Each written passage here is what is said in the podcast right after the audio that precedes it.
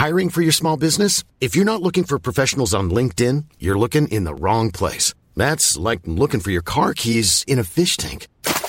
LinkedIn helps you hire professionals you can't find anywhere else, even those who aren't actively searching for a new job but might be open to the perfect role. In a given month, over 70% of LinkedIn users don't even visit other leading job sites. So start looking in the right place. With LinkedIn, you can hire professionals like a professional. Post your free job on linkedin.com slash people today.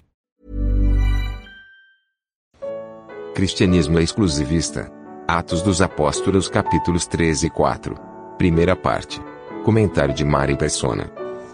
É interessante entender que existe uma mudança muito grande que é mostrada nesse capítulo. Nós tivemos no capítulo anterior a descida do Espírito Santo e a formação da igreja na terra. E agora tem esse capítulo 3 é importante porque ele mostra essa mudança que acontece. Ah, nos evangelhos nós víamos o Senhor Jesus curando e os seus discípulos também curando, mas ele estava na terra. Era ele na terra, Deus e homem, e através do seu poder, fazendo maravilhas, fazendo milagres e tudo mais. E agora ele está ressuscitado. E esse homem no templo, nós vemos no versículo 2, era trazido um varão que desde o ventre de sua mãe era coxo, o qual todos os dias punham a porta do templo chamada Formosa para pedir esmola aos que entravam. Esse homem já devia ter uma certa idade e nós podemos perguntar: será que ele nunca encontrou o Senhor Jesus no templo? Porque se ele todos os dias era colocado na porta do templo, nós sabemos, nós, nos evangelhos, nós vemos várias vezes o Senhor foi ao templo ensinar. E será que não viu esse homem, ou esse homem não viu o Senhor? Uma coisa é certa: se Deus permitiu que fosse assim, é porque tinha algo melhor para esse homem. Aqui estava um homem agora que ia ser curado não pela mão do Senhor Jesus andando aqui nesse mundo, em vida, andando, caminhando aqui, mas por meio do nome do Senhor Jesus. E isso indicava aqui uma, uma mudança completa na maneira de Deus agir na terra. Se antes Deus agia nos evangelhos, ele agia por meio do seu filho, do seu próprio filho, uh, em humanidade, caminhando aqui. Agora, a partir desse capítulo, ele está agindo através do nome do seu filho. E não apenas do Senhor Jesus que andou aqui, mas de um Senhor agora ressuscitado e glorificado nos céus. Uh, eu não sei se a gente poderia dizer isso, mas uh, vem um pensamento de que esse homem foi, vamos dizer assim, curado numa condição de muito maior privilégio do que aqueles que foram curados antes, quando o Senhor estava aqui. Uh, nós, nós uh, lá, Paulo fala em Coríntios, fala assim, a ninguém mais conhecemos segundo a carne, e se, e se conhecemos ao Senhor segundo a carne, agora já não o conhecemos desse modo. Então é toda uma maneira diferente agora de se relacionar com o Senhor. Os próprios discípulos que se relacionavam com Ele aqui na terra, agora estavam se relacionando com aquele que está nos céus. E isso inaugurava uma era completamente diferente aqui.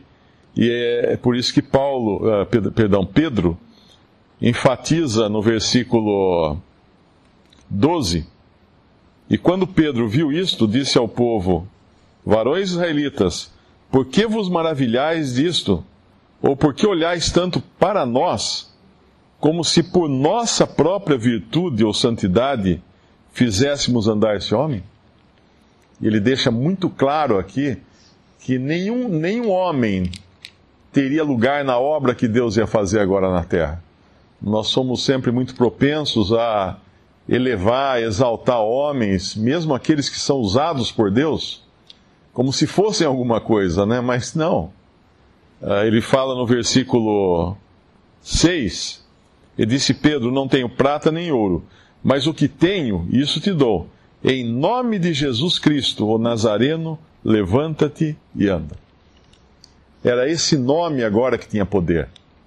E nós vemos que no, no, quando o Senhor anunciou que iria formar a Assembleia, a igreja, era o nome dele que seria o centro de tudo. Ele, representado ali pelo nome dele. Onde estiverem dois ou três reunidos em meu nome, aí estou eu no meio deles. Aí nós vamos ver nas epístolas que os discípulos saíam em nome de Jesus. Eles curavam em nome de Jesus. Tudo era feito em nome de, dessa pessoa que agora está no céu ressuscitada. Não era mais um, uma ação do Senhor na terra. E também, tampouco, seriam, seriam ações que viriam a exaltar homens, mas apenas aquele cujo nome está acima de todo nome. A impressão que dá é que esses judeus estavam meio distraídos, porque quando nós vemos o que o que Pedro fala aqui, uh, eles não deviam ter soltado os discípulos.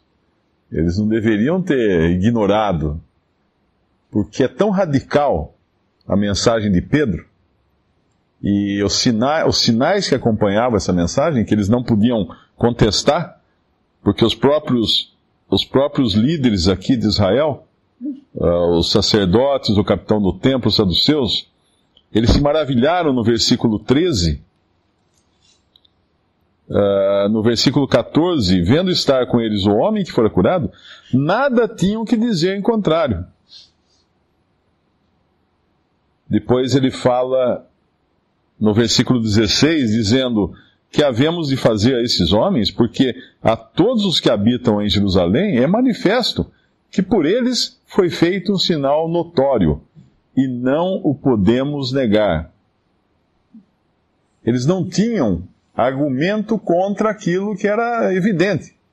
Estava ali, todo mundo viu, todo mundo estava sabendo, mas o, o, o, talvez isso tenha deixado eles tão surpresos, é, o, sinal, né, a evidência, que não prestaram tanta atenção ao discurso de Pedro. Porque no capítulo anterior, Pedro fala, chama o Senhor Jesus de filho de Filho de Deus. E essa foi a mesma a mesma coisa que, que eles usaram para condenar o Senhor, porque dizendo-se filho, fazia-se igual a Deus. No versículo 31, versículo 13 do capítulo 3, o Deus de Abraão e de Isaac e de Jacó, o Deus de nossos pais, glorificou a seu filho, Jesus, a quem vós entregastes e perante a face de Pilatos negastes, tendo ele determinado que fosse solto. E aí ele começa a falar de outros adjetivos e outros atributos de Cristo que não, não, não cabem em homem algum. O santo, no versículo 14. O justo, também no versículo 14. O santo e o justo são atributos absolutos aqui. Não são relativos, são absolutos, que nem, nenhum homem tem e nem pode ter de si mesmo. Versículo 15: Príncipe da vida e aí no 15 ele fala da ressurreição também, do nome de Cristo que levou à cura esse homem. E depois ele vai, ele vai dizer no versículo 22 algo que é também totalmente radical. Uh, porque Moisés disse: O Senhor vosso Deus levantará dentre vossos irmãos um profeta, semelhante a mim. A ele ouvireis em tudo quanto vos disser. E acontecerá que toda alma que não escutar esse profeta será exterminada dentre o povo. Eles não escutavam esse profeta. E agora vinha a comprovação de que tudo aquilo que estava sendo dito era verdade, porque o homem tinha sido curado diante dos olhos deles. E eles não estavam dando ouvidos a esse profeta que Deus tinha levantado. Mas ele vai além depois e fala da ressurreição versículo 26, ressuscitando Deus a seu filho Jesus, novamente aqui, chamando a Cristo de Filho de Deus. Depois de falar da ressurreição, aí ele vai mexer com a base de todo o sistema uh, judaico. Nós sabemos que a pedra de esquina é o que sustenta tudo. Se antes ele falou de um profeta, daquele que fala, daquele que anuncia e tem autoridade de profeta, Agora ele vai falar de uma questão estrutural, que é o fundamento. No versículo 10: Seja conhecido de vós todos e de todo o povo de Israel, que em nome de Jesus Cristo, o Nazareno, aquele a quem vós crucificastes e a quem Deus ressuscitou dos mortos, em nome desse é que este estação diante de vós. Ele é a pedra que foi rejeitada por vós, os edificadores, a qual foi posta por cabeça da esquina. Eles, os judeus, Israel, eles tinham essa, essa responsabilidade de edificar a casa de Deus. O testemunho de Deus na terra estava nas mãos deles. Eles eram os, os, os guardiões do testemunho de Deus e edificadores da casa também. E agora vem um que é a pedra angular, ele próprio é a pedra angular, Cristo, ressuscitado, um profeta rejeitado, o Filho de Deus, o príncipe, o justo, o santo, e ele quando, ele, quando ele cita aqui essa passagem da pedra angular, uh, ela não é, a gente sabe que está em 1 Pedro também, ele fala, mas essa passagem aparece várias vezes nas Escrituras. Aparece, acho que uma ou duas vezes em Salmo, aparece em Isaías, é uma passagem recorrente. E nenhum desses judeus uh, poderia ignorar essa passagem, que fala que Deus estaria preparando uma pedra angular, a qual foi posta por cabeça de esquina. Uh, eu acho que é Isaías que fala que dela saem as linhas também, né? E, e em nenhum outro há salvação, porque também debaixo do céu nenhum outro nome há dado entre os homens pelo qual devamos ser salvos. Quando alguém fala que o cristianismo é uma religião, é, ou uma fé, ou uma crença uh, discriminatória, exclusivista e tudo mais, uh, a verdade é que é. Se eu falar que nessa sala não tem mais nenhuma outra saída, senão, senão aquela porta, não tem outra saída. É exclusiva, a porta é exclusiva para sair, não tem outro meio de sair da sala senão por aquela porta. E o que ele está dizendo aqui é que não há salvação em outro. Ah, mas isso é desrespeitoso. Ah, fazer o quê?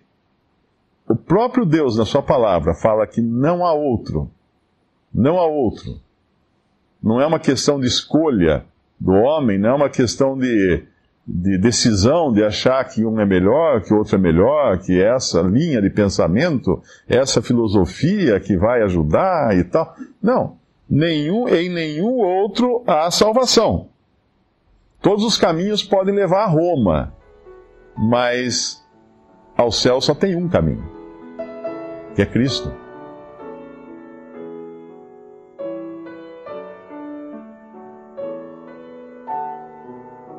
Visite respondi.com.br. Visite também 3minutos.net.